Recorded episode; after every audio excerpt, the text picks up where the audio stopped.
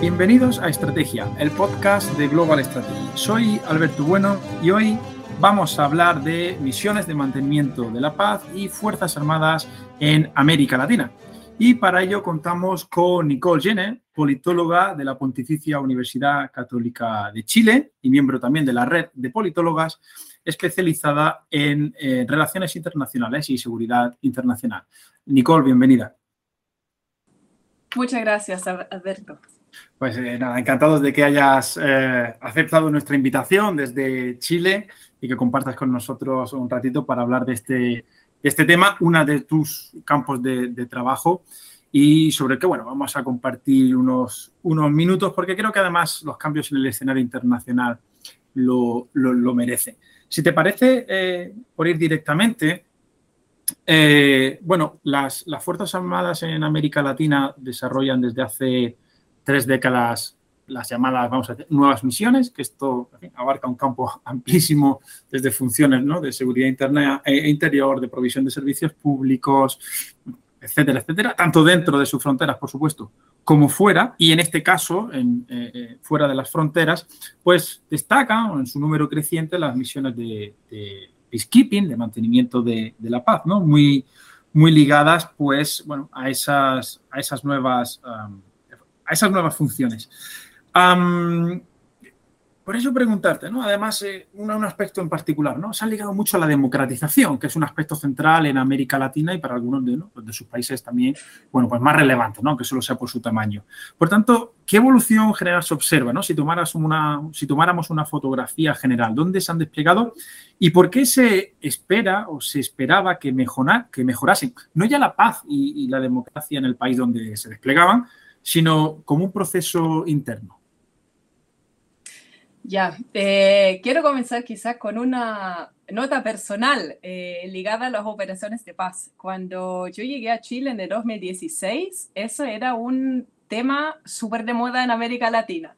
Todo el mundo hablaba de operaciones de paz, por supuesto en algunos países más, en otros menos, pero estaba en, en, la prensa, todos los estudiantes querían saber de operaciones de paz y querían hacer su tesis sobre este tema. Y eh, yo comencé con un proyecto de investigación bastante grande sobre esto. Ocurrió que al año 2017 cerró la MINUSTA, eh, la operación de Estados de Naciones Unidas, perdón, en Haití. Y con esto el tema cayó un poco en el olvido. Em, ahora, poniendo esto en el panorama más general, las operaciones de paz en América Latina em, tienen una, una tradición que es incluso anterior a Naciones Unidas. Y es quizá interesante recordar en, en la llamada Guerra de Leticia, una pequeña ciudad en Colombia, eh, cerca de frontera con Perú, hubo un enfrentamiento armado en el 1932-33 y ahí se desplegó una misión de observadores militares donde participaron Brasil, España y Estados Unidos. Entonces, ese es un antecedente eh, de operaciones de paz, bastante más lejano en el tiempo, por supuesto. Luego, cuando, eh, cuando se creó Naciones Unidas, los países latinoamericanos no fueron contribuyentes muy destacados como los países nórdicos, por ejemplo, pero sí siempre han tenido una presencia, digamos, em, unas contribuciones simbólicas, pero también con excepciones como por ejemplo Brasil. Brasil eh, tempranamente eh, mandó un batallón, por ejemplo, a, UNEF, em, la, misión de observación, la frontera Israel-Egipcio. Luego Brasil se retiró por completo de las operaciones de paz. Em, esto no fue así, esto fue el gobierno militar y no fue así en, en otras dictaduras, donde los regímenes militares sí mantenían alguna presencia, Chile, Argentina, eh, Perú siempre han continuado con una presencia mínima, pero sí presentes.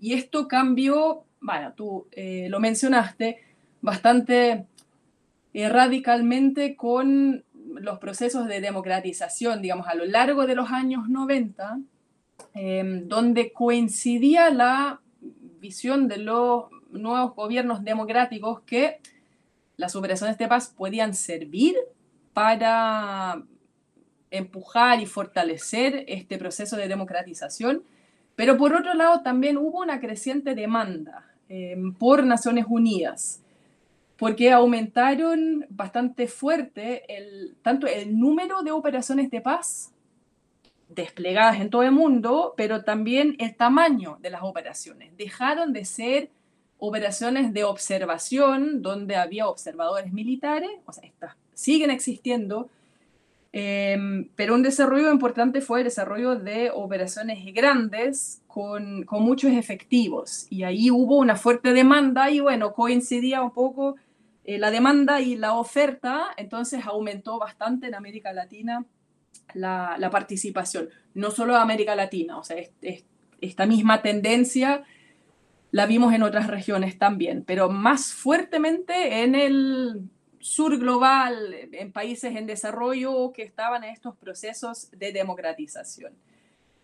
Eh, ¿qué, ¿qué, se esperaba de esto? Pues se esperaba que la, participación de las Fuerzas Armadas, de alguna forma, y ahí hay distintas ideas de, de qué forma esto podría ocurrir, eh, pero la idea era que la participación en estas misiones multi, multilaterales internacionales eh, bajo el liderazgo civil y en contextos eh, mm, de poblaciones vulnerables, donde sí había un fuerte énfasis en los derechos humanos de las personas, que esto democratizara a las Fuerzas Armadas.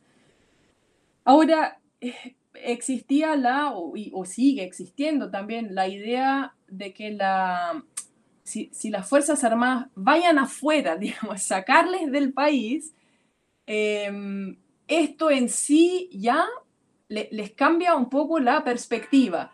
O sea, desde la mirada a la política nacional, la preocupación por el orden interno y esta eh, autopercepción de las Fuerzas Armadas que son de alguna forma guardianes del, del Estado y, y, de la patria, hacia una mirada al, al, exterior, contribuir a la paz y la estabilidad internacional. O sea, existía fuertemente esta idea que esto ya, no tenerlos en el país, sino fuera, eh, sería un paso hacia la democratización.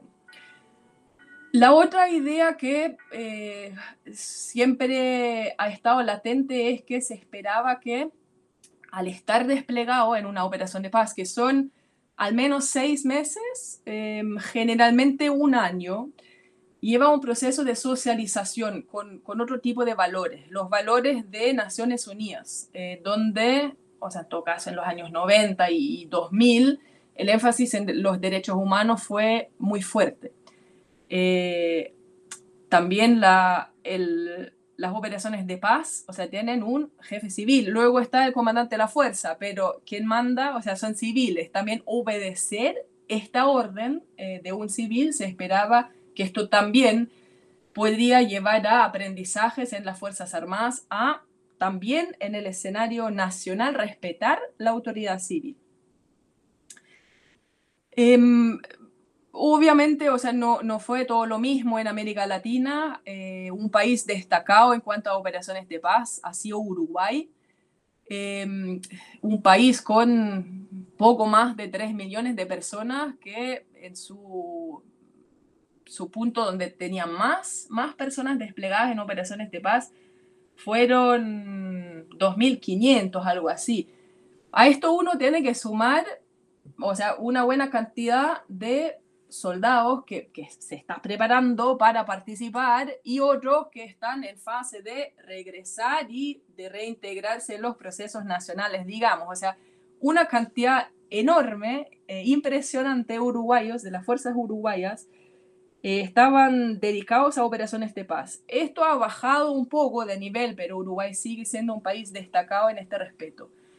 Argentina también muy tempranamente en Argentina la democratización fue más de golpe eh, y bastante rápido se insertaron más en las operaciones de paz. Chile, por ejemplo, fue un país eh, que esto ocurrió mucho más lento y paulatinamente. Eh, Colombia y México durante mucho tiempo no han participado por razones internas, la situación interna de estos países.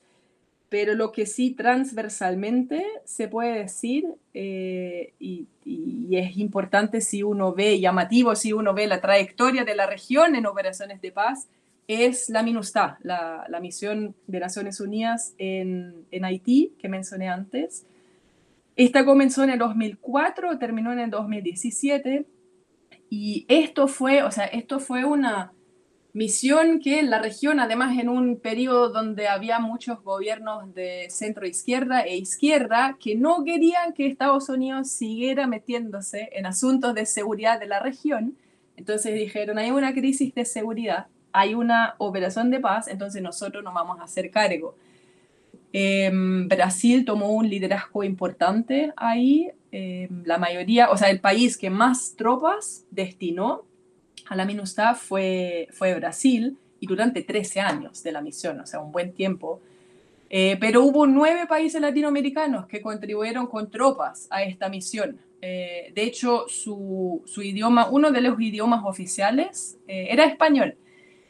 El liderazgo de la misión también era latinoamericano, o sea, siempre el jefe de misión, los comandantes de fuerza y los deputy commanders también eran latinoamericanos casi siempre. Em, esto además, o sea, dentro de la región más, más allá de la misión en sí, em, hubo bastante intercambio, coordinación de políticas. Esto tuvo un impacto y una visibilidad en cuanto a operaciones de paz sin precedentes. Y bueno, lo dije antes, luego terminó MINUSTA y hubo mucho entusiasmo por parte de las Fuerzas Armadas también de seguir desplegándose. Em, porque es una buena forma mm, de entrenarse, de aplicar en la práctica lo que eh, están entrenando básicamente toda su vida, porque América Latina es una región que no, no tiene guerras, o sea, son unas fuerzas armadas que no pelean guerras.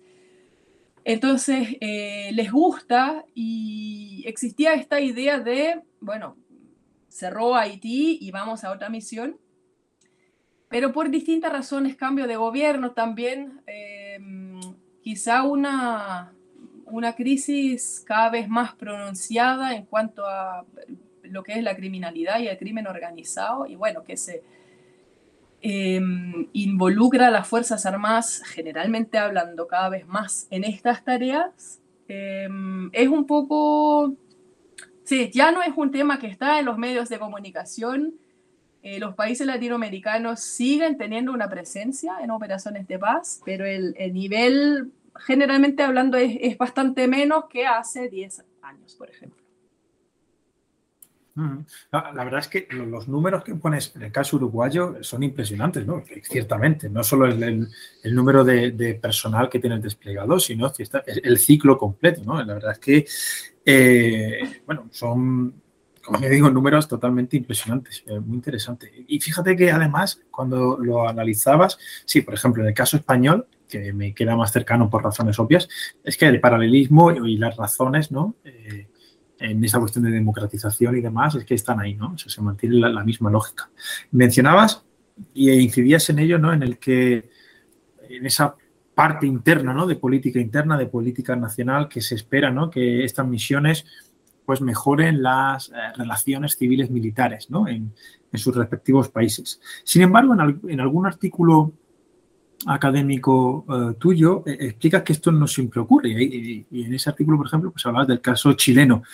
Entonces la pregunta es, es obligada y lógica. ¿Por qué no siempre estas misiones, si ese al final es un objetivo fundamental, mejorar las relaciones civiles militares, ¿por qué estas misiones no no cumplen esos objetivos? Eh, ¿Por qué fracasan total o parcialmente en esa, en esa idea fuerza? Hmm.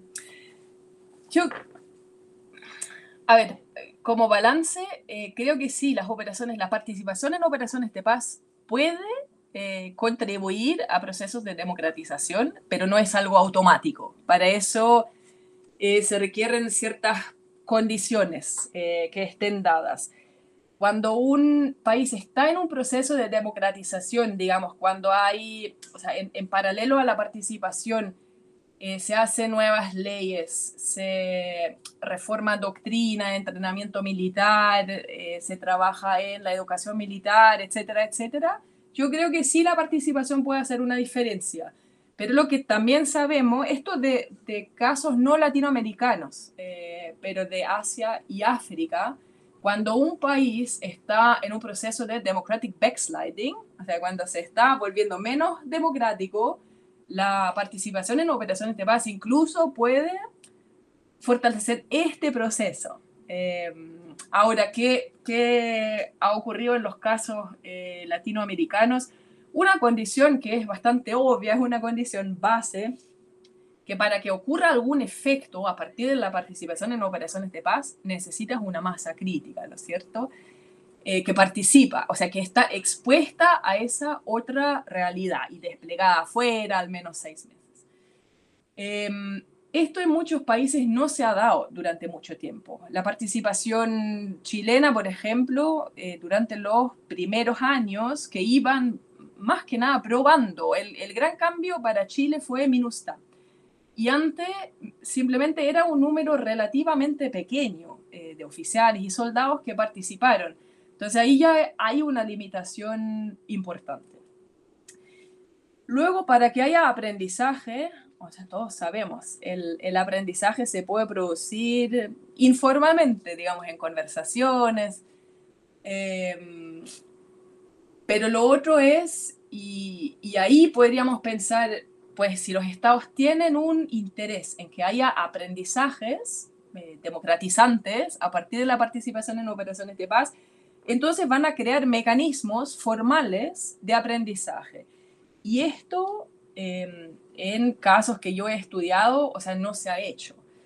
Eh, una cosa es enviar a un número significativo de soldados a participar en una misión y luego cuando vuelven, en general se hace un seminario, eh, quizás dan alguna entrevista, pero si se queda ahí es difícil que haya aprendizajes institucionales, digamos, más allá del individuo. O sea, si estas personas no, no tienen la posibilidad de que sus aprendizajes queden formalizados, institucionalizados de alguna forma, y así se transmiten a otras personas también, em, no se va a crear este aprendizaje institucional que quizás se, esperaba y se buscaba. En, el caso Uruguay, porque lo, mencionaste y lo, volviste a destacar, em, lo vi con un colega, Julián González, destacado conocedor de las Fuerzas Armadas uruguayas. Y vimos el caso de Uruguay como es un caso crítico, o sea, diciendo, si Uruguay con su gran participación, eh, si ahí los aprendizajes están limitados o los efectos, entonces no podemos esperar tanto más de los otros países. Y efectivamente, eh, lo que vimos en el caso de Uruguay, por lo menos según los indicadores que vimos nosotros, que fueron tres, eh, vimos si con la participación en operaciones de paz aumentó el control civil. Es decir, eh, que tanto controlaron los civiles, actividades de control que son bien puntuales, la participación y los reembolsos de, Em, de Naciones Unidas, que Naciones Unidas hace uno para personal que participa y dos para equipamiento. Y encontramos que costó mucho, eh, durante mucho tiempo los, los, civiles en Uruguay básicamente dejaron a las Fuerzas Armadas hacer todo lo que es participación en operaciones de paz. Dijeron ya, usted a operaciones de paz no se meta más en la política interna em, y ustedes se, se, lo arreglan básicamente. Em, ocurrieron cosas como que, no se sabía dónde se destinaron los, fondos de reembolso de Naciones Unidas y bueno, paulatinamente ahí se reforzó el control civil, pero esto no fue producto de la participación en operaciones de paz, sino por otros procesos internos al Uruguay donde se reforzó el control civil. Eh, lo otro que vimos que eh, siempre se dice, bueno, las operaciones de paz también sirven para democratizar las relaciones civil-militares porque acercan a los militares y los civiles que están en, puestos de toma de decisión, o sea, todo lo que es el sector de, de seguridad y defensa, porque tienen que trabajar conjuntamente. Las operaciones de paz, o sea, involucran tanto a las Fuerzas Armadas, bueno, policías también, pero también a civiles. Y clave ahí fue la idea de que los, los ministerios de defensa y de exterior trabajarían eh, muy cercanamente. Eh, esto en el caso uruguayo también costó eh, y duró mucho, o sea, pasaron muchos años hasta que los civiles se dieron cuenta que Uruguay era conocido en el mundo por su participación en operaciones de paz. Me contaron ahí una anécdota que en una cumbre la delegación uruguaya en Nueva York fue invitada a una cena con Barack Obama cuando estaba de presidente en Estados Unidos. Y no sabían por qué. Y andaban preguntando por, qué, por qué estamos invitados ahí y, qué tenemos que preparar. ¿Por qué Y, y, fue por la participación uruguaya en operaciones de paz. Em, ahí esto fue un punto de inflexión donde la élite civil en política exterior y seguridad se dieron cuenta, bueno, esto es esencial. Y, y, lo empezaron a incorporar y ahí empezó a haber más comunicación, más trabajo en conjunto. Pero durante mucho tiempo fueron las Fuerzas Armadas Uruguayas, la ENOPU, que es la Escuela Nacional en Operaciones de Paz, em, y alguna organización en torno a, las operaciones de paz, de veteranos em, de operaciones de paz en Uruguay, básicamente llevaron a cabo la política, participaron en los seminarios, eh, publicaron trabajos eh, de índole académico también sobre este tema y los civiles lo dejaron un poco al lado. Así como, en últimos términos, sí, hubo un acercamiento gracias a las operaciones de paz, pero costó mucho y no fue automático. Y e iba de la mano con otras reformas que se hacían en, el país. Mm, mm, entiendo. Hay una cosa que me gustaría detenerme solo un segundo, porque eh, que tiene que ver con el presupuesto, hablaba de los fondos en reembolso, y en las operaciones de, de paz, lo que se, se observa ¿no? respecto a la participación de algunos países es que es una vía indirecta vía fondos de Naciones Unidas para la financiación de sus propias Fuerzas Armadas. No digo que sea el caso de los que has comentado, pero sí algunos de los países, eh, por ejemplo, asiáticos que están eh, desplegados en algunas misiones, bueno, mm, digamos, eh, implícitamente se asume que una de las razones que explican una contribución, algunas veces por encima del peso que en principio podía, ¿no? podía esperarse, tiene que ver con eso, ¿no? Una cuestión significativa, ¿no? La de... Sí, sí. Em, es, es un, un, incentivo importante y en, en, muchos casos de países, em, sí, es una fuente de ingreso o fuente de financiamiento de las Fuerzas Armadas y más ampliamente, o sea, también equipamiento. Dicho eso, Em, no, no, es tan fácil, es, es, un poco complicado y voy a explicar en un momento por qué. Em, existen, y, y, ejemplos de esto son Brasil y Chile en América Latina, eh, países que no obtienen un ingreso, sino además pagan por participar en operaciones de paz. ¿Por qué eso? A ver, Naciones Unidas eh, paga algo para las personas que participan. Y esto según el, el sueldo que tienen los soldados en, en, sus países de origen, o sea, significa un aumento muy grande de su sueldo o no tan grande, pero siempre es un aumento. Entonces ahí la persona individual tiene un incentivo y para el Estado, obviamente, si el Estado puede decir, usted puede ganar algo extra participando en una operación de paz, eh, también es un plus. Em, lo otro es que se reembolsa para equipamiento. Em, ahí los estándares hoy día, antes no fue así, pero hoy día son súper estrictos. O sea, hay, es súper claro, usted envía este carro em, a la operación de paz y tiene que cumplir con estos requisitos. Tiene que estar en buen estado y tiene que estar funcionando. O sea, antes, hace muchos años atrás, hubo casos que eh, algunos vehículos no estaban funcionando, hubo armamento sin repuesto, entonces no servía realmente. Eh, ahí hoy existen procesos de, de, seguimiento, de revisión, es súper regulado y, y, no hay forma de escaparse. Es decir, los países que van primero tienen que invertir en tener este equipamiento. Eh, Luego sí existe una buena chance si ellos dicen, hay un registro de Naciones Unidas donde declara, nosotros tenemos estas capacidades, podemos tener, em, tantos carros, tantos soldados y lo podemos sostener durante este tiempo. Ahora, si hay justamente una misión de paz con esta necesidad, eh, puede que no. Entonces el Estado igual había hecho la inversión. Em, que en algún momento sí puede desplegarlo es probable, pero a veces son inversiones no menores. Entonces, no, por eso, o sea, no, no es tan fácil decir, ah, bueno, Naciones Unidas paga para eso. Bueno, el Estado primero tiene que invertir. Y luego en el caso de Brasil y Chile, por ejemplo, son países que exigen em, o por el marco legal o por política nomás un, un nivel de seguridad bastante alto para sus efectivos. Para hacer seguridad, o sea, cada operación de paz tiene unidades destinadas para eso, pero Chile y Brasil, em, en la MINUSTA, en otros casos también, han dicho, si ahí vamos, necesitamos reforzar nuestra seguridad. Entonces necesitamos más equipamiento, más personas y esto hay que pagar. Y esto, o sea, el plus que quieren no lo pagan Naciones Unidas.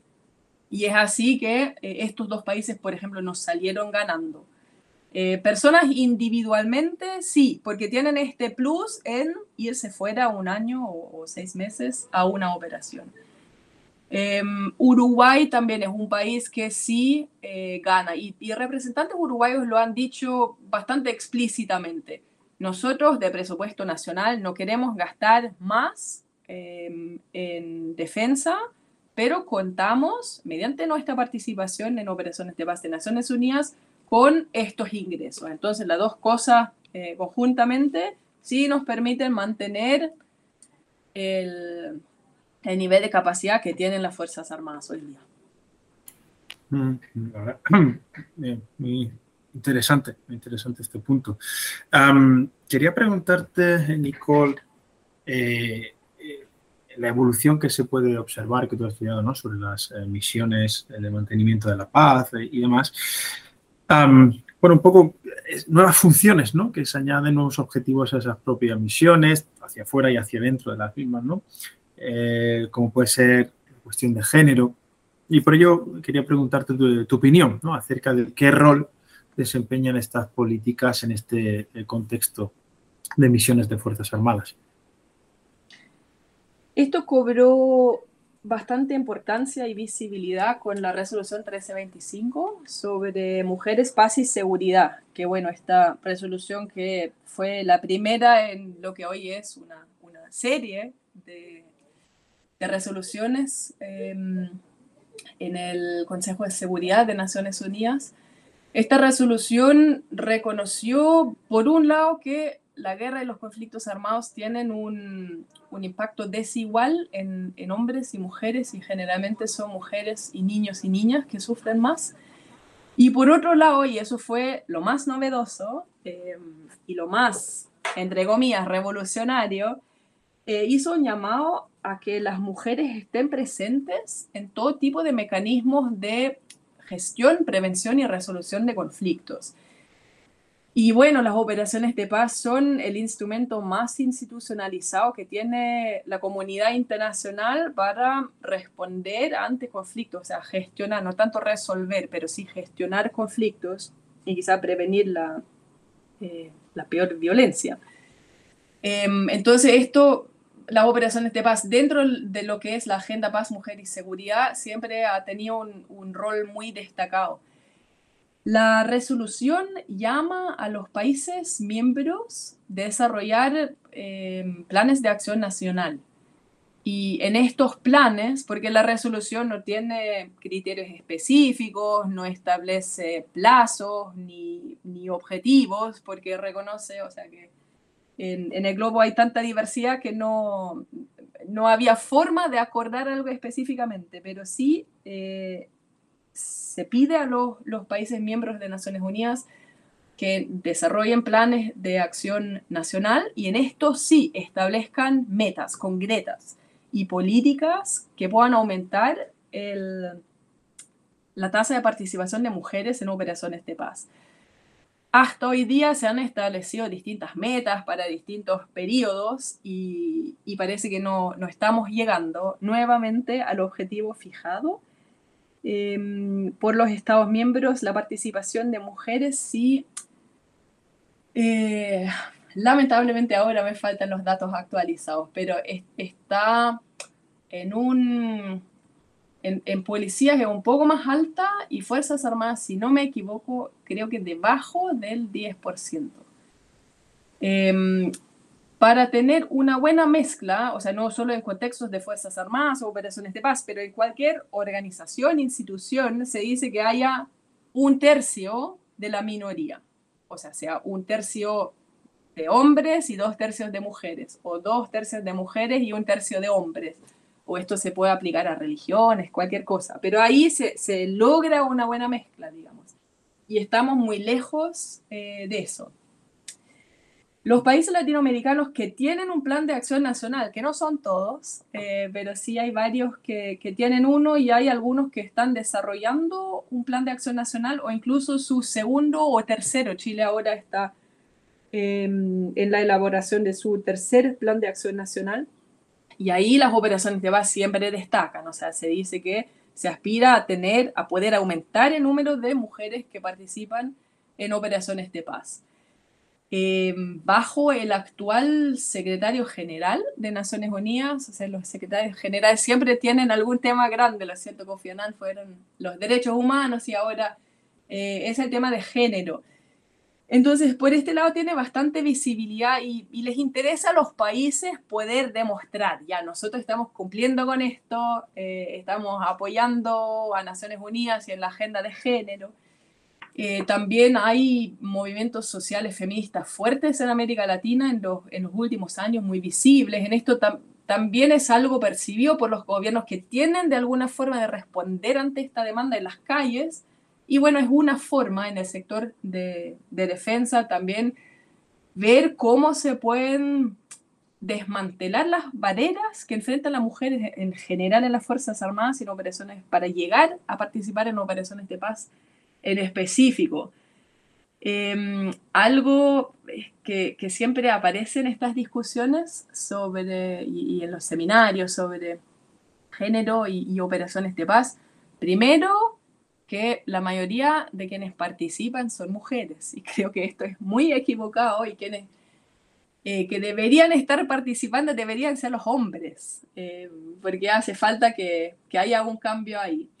Lo otro llamativo y, que a mí me pregunta muchas veces, eh, tanto gente que está en la política, también las Fuerzas Armadas me dicen, ay, las mujeres pueden hacer un aporte especial, ¿lo cierto? O sea, realmente pueden aportar algo a las operaciones de paz. Y yo siempre respondo, bueno, aportan y pueden aportar igual que los hombres. Em, una, una, motivación fuerte en empujar la, la, agenda paz, mujer y seguridad siempre ha sido la de, bueno, en una operación de paz es muy importante que haya interacción entre la población local y la misión. O sea, una patrulla, por ejemplo, que busca entender qué está pasando en un territorio, eh, se acerca a un pueblo. Son puros hombres, em, va a costar más quizá entrar en conversación. Si es una unidad donde haya tanto soldados hombres como mujeres, quizá es más fácil porque es más representativo. Eh, también en contextos de violencia sexual, por ejemplo, en en donde haya una, en países donde hay una misión desplegada, puede ser más fácil para víctimas que en su mayoría son mujeres o niñas. Eh, puede ser más fácil acercarse a, una unidad de la operación de paz y contar a una mujer lo que haya pasado que contar lo mismo a un hombre. Eh, entonces se ha identificado estos roles específicos para las mujeres. Bueno, si hay mujeres, pueden responder mejor ante situaciones de violencia sexual. O va a ser más fácil el acercamiento y la interacción con la sociedad civil. Em, y esto es lo que se ha hecho. Yo sé, he estudiado bien en detalle el, caso de Chile, pero también he tenido muchas entrevistas y conversaciones eh, con argentinos, en Uruguay, en Perú y en Ecuador sobre este tema. Em, y dice, no, nosotros enviamos las, las mujeres em, a los orfanatos, por ejemplo. Y es espectacular lo que logran. Es que aparecen ahí todos los niños, se les acercan.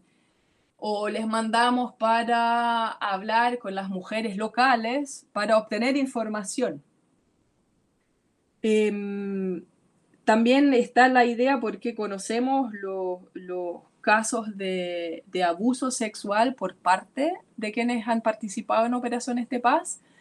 Y se dice, bueno, si no van solo hombres, sino también mujeres, van a, van a haber menos casos em, de, abuso sexual y acoso sexual.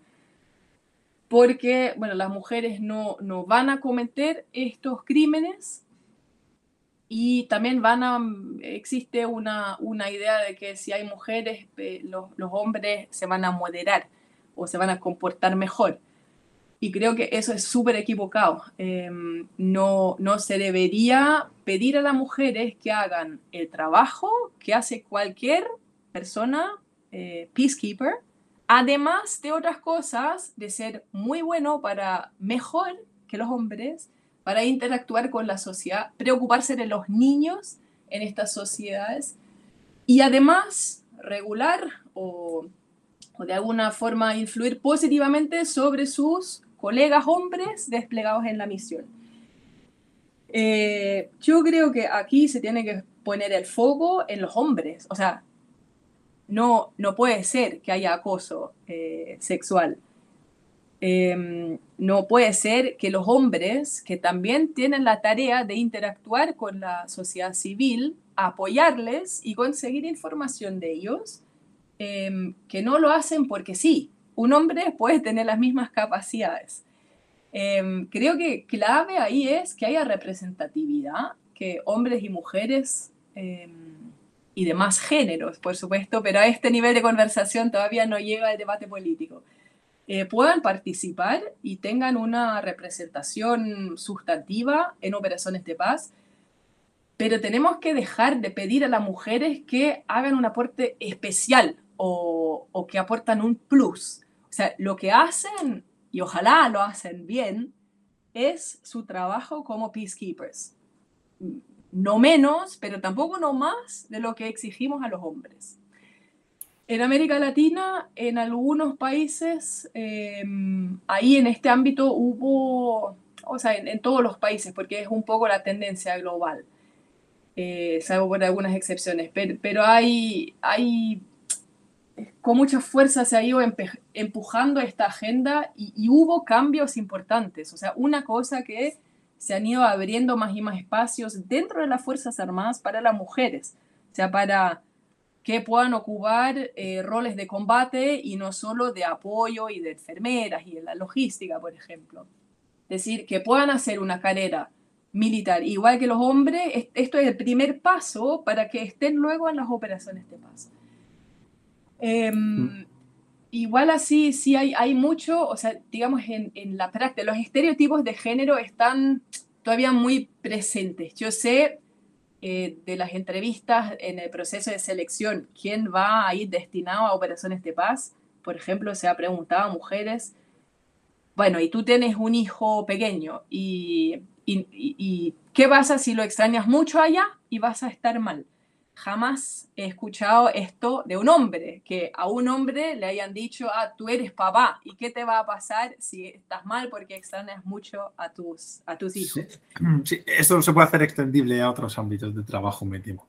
Sí, sí, sin duda. Sí, eso es. Y me parece muy, muy relevante ¿no? Eh, la, perspectiva que aportas, porque sí es verdad que, que choca incluso choca con ese discurso oficial, incluso de aquellas políticas o de aquellos países que han incorporado esta agenda de mujer, paz y seguridad ¿no? como política de defensa, pero que todavía mantienen efectivamente esos eh, estereotipos por un lado que me mencionabas, pero también esos puntos de la política, ¿no? como ese soporte. Me parece ciertamente relevante. Eh, Nicole, para como último eh, bloque, pregunta, invitación. Eh, a, tu respuesta. Em, nos gusta mirar en, nuestro podcast, como sabes, y estrategia un poco hacia el futuro, mirar hacia el futuro. Eh, así que creo que la pregunta es necesaria. Eh, las Fuerzas Armadas en América Latina se están desarrollando, lo has explicado anteriormente perfectamente, ¿no? Un mayor, un creciente número de misiones internas, lo, mencionábamos, ¿no? Em, además, por la situación de algunos países en particular, se ha impedido ¿no? este, este tipo de despliegues y además un poco el debate ¿no? en estudios estratégicos de la actualidad y en relaciones internacionales eh, en mayor profundidad, pues se mueve hacia la competición entre potencias, a la guerra y la defensa nacional en un sentido más clásico. No hay un debate apasionante, ciertamente. Pero entonces la pregunta que te hago es, eh, ¿dónde queda espacio, si alguno, o en qué sentido, en el caso de América Latina, entre este mm, sistema internacional en construcción, en cambio, en transformación, es parte del debate, y estas misiones en número creciente que desarrollan las Fuerzas Armadas en América Latina. ¿Hay espacio para las misiones de peacekeeping? o, no? Un poco cuál es tu visión para los próximos años, aunque, sea, aunque solo sea tentativamente. Sí, sí, ya es sabido que en relaciones internacionales somos malos para decir algo sobre el futuro. Cae el muro de Berlín y no, no lo habíamos visto, bueno. Em, pero voy a, voy a tratar de imaginarme este espacio en un, en un futuro próximo, por lo menos. Em, yo creo que hay espacio, pero, pero no es grande y no, no veo en este momento que haya un impulso fuerte para, por ejemplo, volver a niveles de los tiempos de Minusta, aunque pueden pasar cosas que eh, sí lo hacen. Pero ¿por qué no veo este, este espacio grande en este momento? Em, una, una cosa es la tendencia global que yo creo que sí, ahora, eh, finales de 2022, podemos quizá hablar de una tendencia, si bien es, bien reciente, pero lo que vienen expertos en operaciones de paz eh, diciendo desde que más o menos comenzó la pandemia también, eh, es, es, probable que las operaciones de paz de futuro sean más pequeños y y con menos, menos objetivos, menos ambiciosas. Eh, porque durante un buen tiempo la idea siempre fue necesitamos más personal, necesitamos más capacidad, necesitamos no solo ver que hayan observadores militares que se aseguren que algún acuerdo de cese de fuego se cumpla, sino que necesitamos gente que entregue comida, que construya carreteras, que hace checkpoints, eh, que combata las bandas criminales, que asegura elecciones, que asesora en la construcción de instituciones democráticas, etcétera, etcétera, etcétera. Muchos, muchos, y esto iba aumentando durante un buen tiempo, los objetivos de las misiones. Creo que las misiones más grandes que hemos visto, y esto en los últimos 20 años, han tenido más de 13.000 soldados. Esto es, o sea, es 13.000, es, es, un número muy grande. Eh, viene con sus costos asociados. Y, y lo que ocurre, ha ocurrido en estos contextos es que obviamente también hay expectativas muy grandes. Bueno, ahora viene esta misión con todos sus recursos internacionales, con todo el personal internacional, y entonces las cosas van a cambiar. La realidad es que una operación de paz no puede cambiar la realidad de un país, no lo puede sacar de la pobreza, por ejemplo. Eh, difícil que una operación de paz termine con un conflicto. Eh, la idea siempre ha sido la gestión, obviamente hacia apuntando a la resolución. Em, pero para eso existen otras cosas. Em, entonces, si las expectativas son altas y de alguna forma eh, muy alejadas de la realidad, el producto, el resultado de esto es eh, la decepción.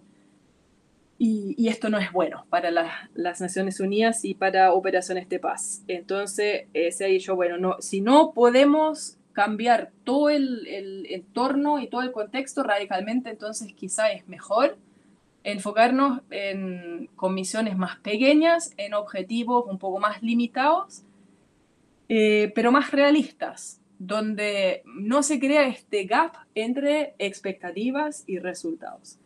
Y también hay un poco, o sea, Trump fue un presidente que, que lo, lo, gritó al mundo, como Estados Unidos está pagando demasiado. Eh, ¿Y quién, quién va a pagar para las operaciones de paz? Si uno lo ve en perspectiva comparándolo con, con presupuestos nacionales, eh, lo que es defensa, o si uno lo compara con, con otros gastos, no son tan costosas las operaciones de paz pero los beneficios son muy difusos, entonces es difícil justificar este gasto. Eh, también hay muchos países que no, o sea, hablamos ya de caso latinoamericano, que no, después de Haití hubo cierto cansancio, reorientación de prioridades y políticas, entonces participan menos.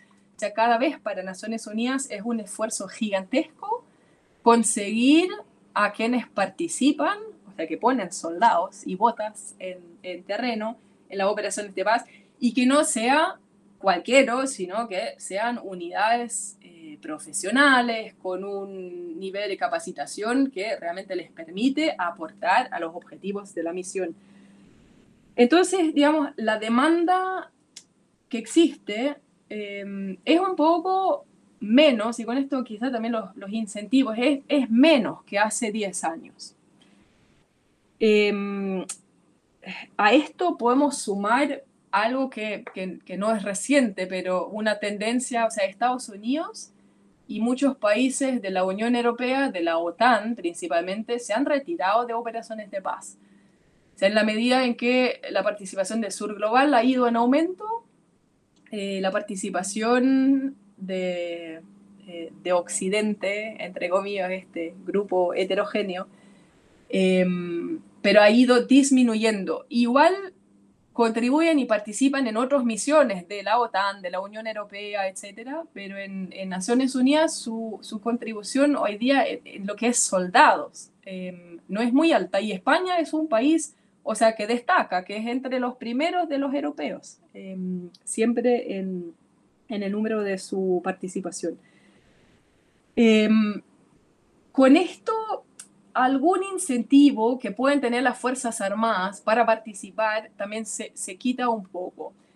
O sea, a las Fuerzas Armadas les gusta operar al lado de los mejores, ¿no? Porque se puede aprender, se puede interactuar, se puede observar, uno se puede poner a prueba. Em, a todos les gusta interactuar con, Estados Unidos y hay mucha interacción en América Latina entre las Fuerzas Armadas con, con Estados Unidos el incentivo eh, o el, atractivo es igual con, por decir algo, eh, las Fuerzas Armadas de Bangladesh, no. Em, entonces, con, este perfil que cambia un poco, también se quita uno, no digo el, mayor incentivo, pero se quita un incentivo más, quizá. Em, algunos dicen, bueno, que estamos en una nueva guerra fría o estamos eh, entrando en una nueva guerra fría y este contexto nos va a volver a, bueno, el, contexto anterior de la Guerra Fría, donde la situación de dos, dos bloques, eh, esta estructura bipolar del sistema internacional hizo eh, que hubo bastante menos operaciones de paz que las había antes en los primeros años de Naciones Unidas, eh, porque justamente, o sea, ninguna potencia o, países de un bloque querían, ah, querían molestar al otro, crear conflicto por una operación de paz. Entonces bajó el número durante la Guerra Fría significativamente. Yo personalmente no, no creo y, y, creo que es equivocado hablar de una nueva Guerra Fría. No, no estamos, estamos en otro contexto de rivalidad, de competencia, de tensiones entre grandes potencias, pero no estamos en una guerra fría.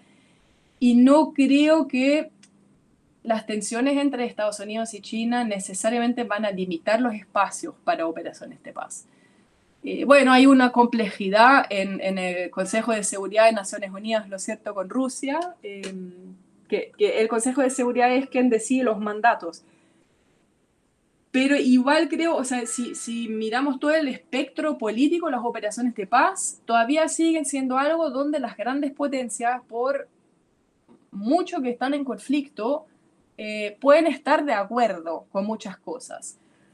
Hay algo eh, donde China está teniendo una influencia porque China, a pesar de que muchos países eh, antes han dicho, bueno, China no, eh, no va a participar en estas instancias que expresan en mucho sentido la idea de la paz liberal, o sea, las operaciones de paz siempre con el objetivo de mm, gestionar el conflicto, resolver el conflicto mediante la creación de instituciones democráticas y usando las instituciones democráticas. China sí se ha inserto fuertemente en operaciones de paz. Em, es el único país miembro de, de los eh, miembros permanentes del Consejo de Seguridad que tiene un número alto de efectivos participando, pero China, o sea, mediante su participación sí está poniendo otros énfasis, está tratando de bajarle mucho de perfil a los derechos humanos, eh, cosas vinculadas y sí enfatizar otras cosas. Em, esto no necesariamente limita el espacio para participación de los países latinoamericanos, pero sí está dando un poco un giro eh, a la dirección de, las operaciones de paz. Em, en este momento no veo en América Latina un país que busca una mayor proyección. Hay países que tienen sea, que le dan importancia. Perú, eh, Centroamérica, El Salvador y Guatemala han tenido una participación por sobre promedio en la región en, en la última década ya. Em, y, es, es, bien posible que lo van a mantener, pero no, no veo en este momento que haya un país que diga, ya, tenemos que reforzar esto, justamente porque hay otras cosas que Em, demandan ser atendidas y donde los gobiernos de la región piensan que las Fuerzas Armadas son quienes tienen que atender a estos asuntos. Es como el apoyo o directamente eh, control fronterizo o el control, eh, el apoyo al control fronterizo, a las policías, en la respuesta al crimen organizado, en respuesta a desastres naturales, etcétera, etcétera. Hay, hay muchos ejemplos. Y poniendo esto, como todo esto en balance, yo creo que en un futuro próximo, si no haya grandes cambios, algún choque importante, em, el perfil latinoamericano seguramente va a seguir tal y como está ahora, o sea, con, con presencia en algunos casos de países, una presencia más importante, pero no destacado como lo fue durante la misión en Haití. Excelente, Nicole, la verdad que interesantísimo esta, estos comentarios sobre, sobre el futuro y todas las cuestiones que subyacen ahí, tanto internas de los países, de la región, como también internacional, ¿no? que, lo comentaba. muchísimas gracias eh, por tu tiempo, por compartir, por participar con nosotros, Nicole. Un, un gusto contar contigo. No, muchas gracias. Un gusto siempre conversar sobre estos temas. O sea, pues hasta, hasta otra, que espero que pronto. Gracias. Que estés bien, chao.